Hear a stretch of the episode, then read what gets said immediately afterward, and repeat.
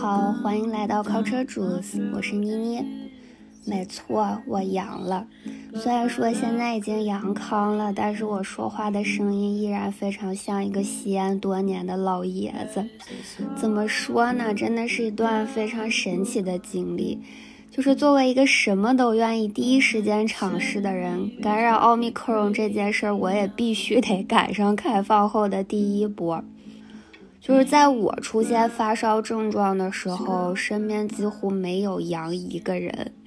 所以当时我告诉大家发烧了，然后我的每一位朋友的第一反应都是一整个非常惊讶的大动作。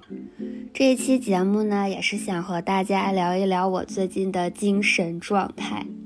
因为从十一月中旬吧开始居家办公以来，我几乎是没有出过门的，所以到底是怎么感染上的，至今都是一个未解之谜。然后在发烧之后，我自己其实也是特别的紧张，因为当时是开放的第二天吧，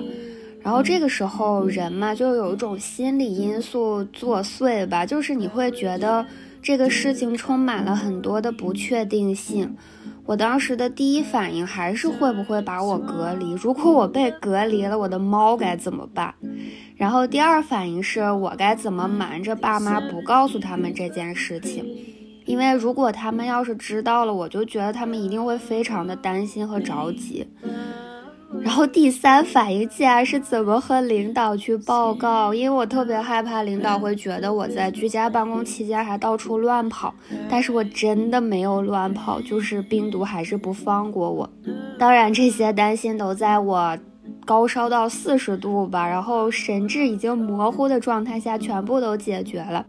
同时，在这个期间也收获了非常多的理解和爱，感谢大家。然后呢，就进入了反复的发烧、吞刀片儿、嗅觉出走、腹泻，到后面咳嗽的这一整个过程。整个过程就觉得自己特别像一个女战士，每天的心理斗争就是哇，我真棒，我又战胜了四十度的高温，然后就是这样的状态，特别搞笑。当然，在吞刀片过程的时候也是没控制住，给家里面打电话，嘤嘤嘤吧，当时真的是太疼了，就是。疼到生理落泪，就不包含任何心理上面的委屈和难过，就是真的疼到想哭。但其实整个感染病毒的过程又好像是一个深度的放松，因为这些天几乎是什么都不想，就是关于工作、梦想、人际关系这一系列的问题根本都不去考虑了，因为没有精力去考虑这些事情。脑子里基本只有一个执念，就是怎么快速转阴，然后和朋友们沟通的内容也从一开始的汇报病情到后面的交流病情。虽然说整个过程身体上面很不舒服吧，但是似乎是给自己的心放了一个假。然而，这一切良好的心理状态都从转阴之后戛然而止。转阴之后吧，虽然说还是非常的疲倦，但是似乎又有精力不由自主的去回顾这一年，然后回顾我这一年的经历，就好像找不到一件让自己欣喜的事情。整个一年的状态吧，就是给人一种混沌又停滞的感觉。嗯，这一年里无数次的居家办公，加上工作上面戒掉的原因，就是让我觉得这一年的工作都像是许多的散点，就没有任何的连贯性。然后我跟我闺蜜就是约好了，每年有一个去看音乐节的 KPI 嘛，也没有完成这件事。说来也是特别特别的心酸。当时我们都到了音乐节现场，但是因为疫情的原因没能进去。两个人当时还差点被困在阿那亚，回不了北京。然后前段时间吧，准备了很久的职业资格考试，就好不容易从一种焦虑的状态到了有信心去通过这场考试的一个状态的情况下，这场考试又因为疫情取消了，整个人就变得非常的焦虑，就去翻日历，一翻日历发现今年还有不到十多天就结束了。就想着怎么把最后的这十多天利用好，就是让我今年好像还有一点收获，但是又觉得无从下手，就连带着这种焦虑，陷入了一场精神内耗，就开始回顾近三年来吧，就从毕业之后的一些状态，我整个人焦虑到什么状态？就是我当时甚至去平台搜索“没有幸福感该怎么办”这样的词条。然后看完以后更焦虑，紧接着就又给我推了一条说三十岁一事无成该怎么办？接下来就是一系列的相关视频。虽然说这些视频都是在给大家灌输一些鸡汤的内容吧。但是看完之后，发现没有得到任何的疗愈，反而会更焦虑。当时我觉得我做了一个特别明智的决定，就是把每一个平台都登出了，就想着通过这样的方式还自己一片宁静吧。就是我不去看，我可能就也不会被灌输这些焦虑吧。然后整个人的状态就还是不好，就像是掉进了一个黑洞，越陷越深，越陷越深的这种感觉。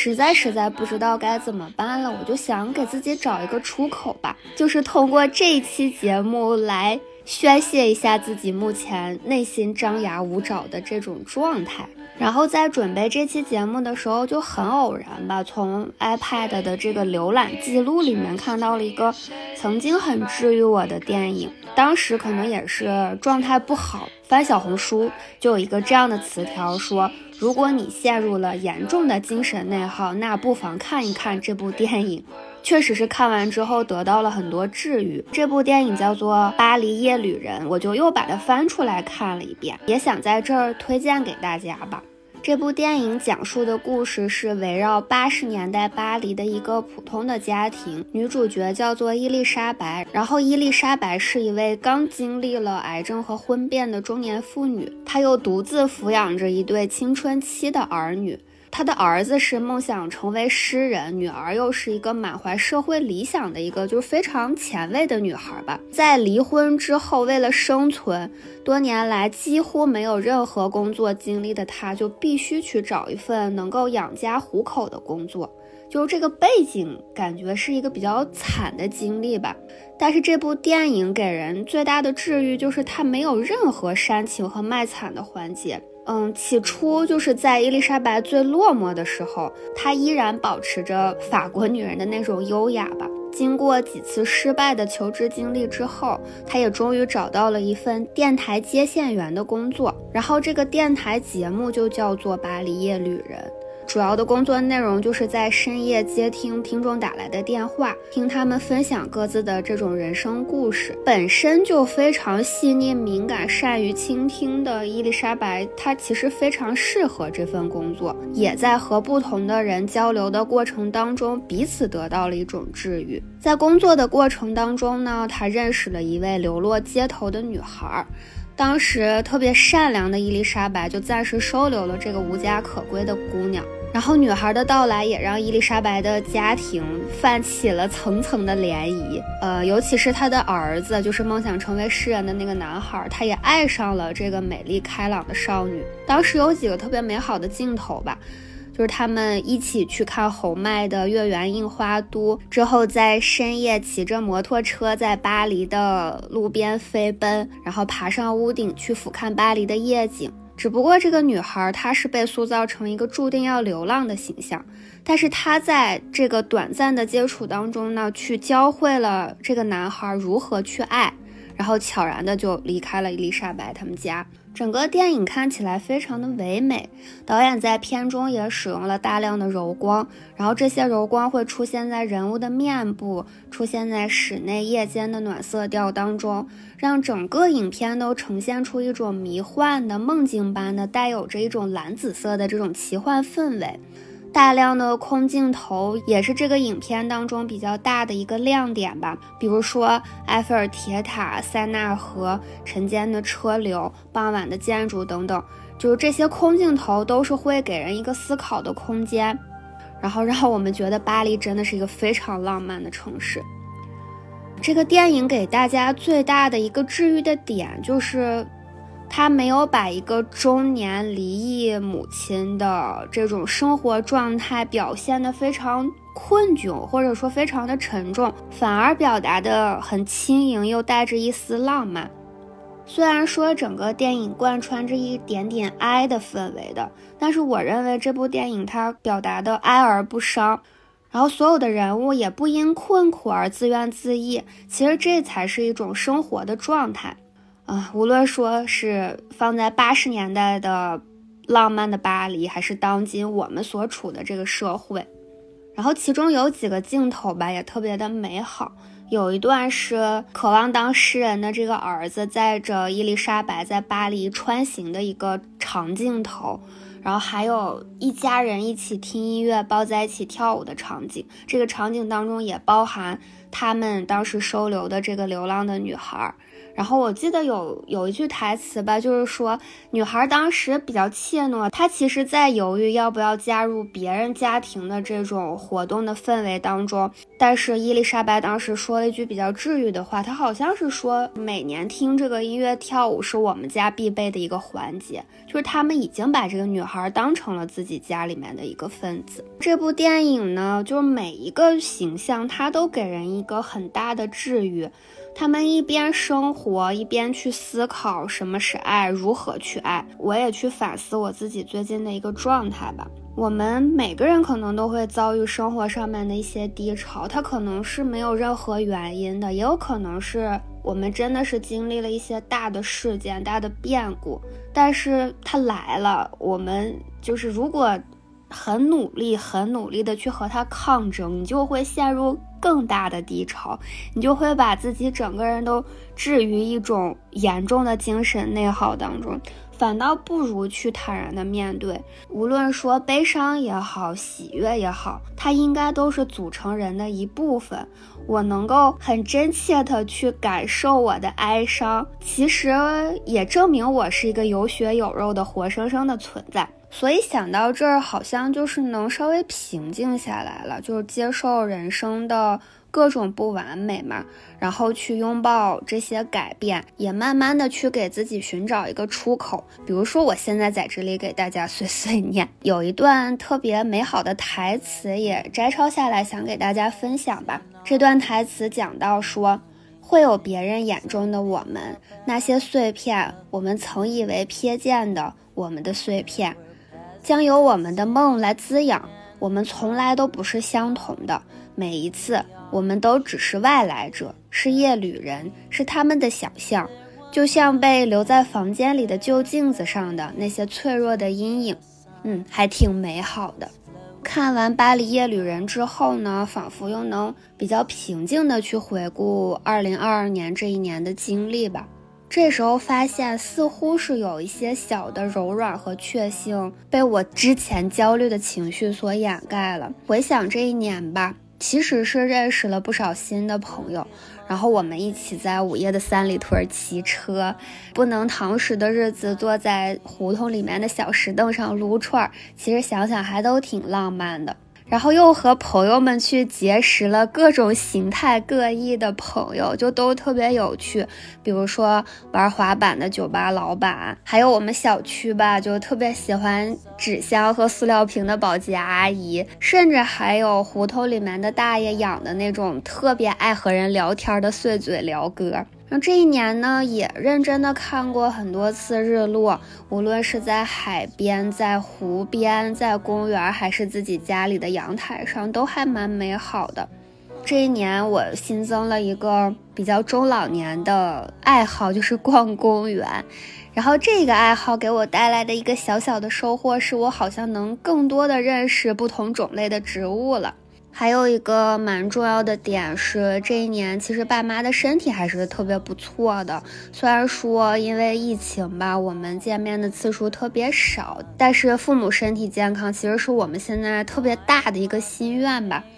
还有就是我这一年也有了一只新的小猫，因为当时是很冲动的把它接回家的，为了给家里的大儿子找一个伴儿。但没想到它真的太可爱了，它的可爱程度远远超出了我的想象，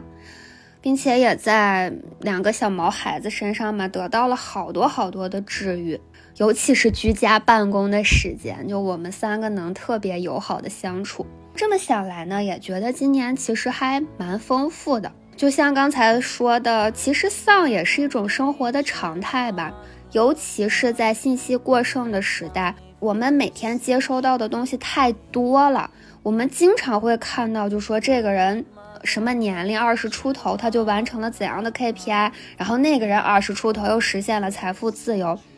这个时候就会非常不由自主的去审视自己。同样的年纪，我又拥有什么？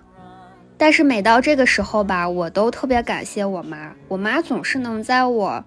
精神状态特别不好的时候拉我一把，她也总是去表达一个非常直观的道理。她说：“别把自己逼进死胡同。”就话糙理不糙嘛，是这么回事儿。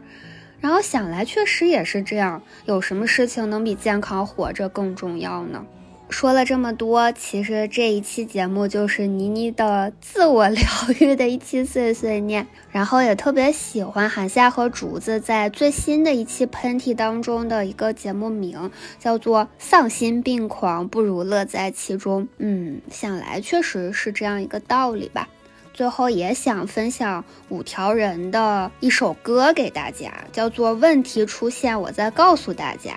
我们悲观久了，还是要乐观起来呀！也希望大家都能保持一个好的状态，开开心心的去迎接二零二三年。这一期节目的内容非常的简短，感谢大家收听 Culture Juice，我们下期节目见。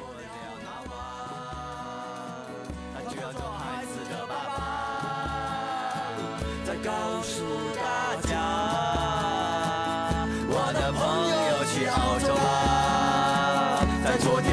上酒店，他离开心爱的女友，说一年后再见。所有年轻人、年轻人、年轻人，问题出现，我再告诉大家。所有年轻人、年轻人、年轻人，问题出现，我再。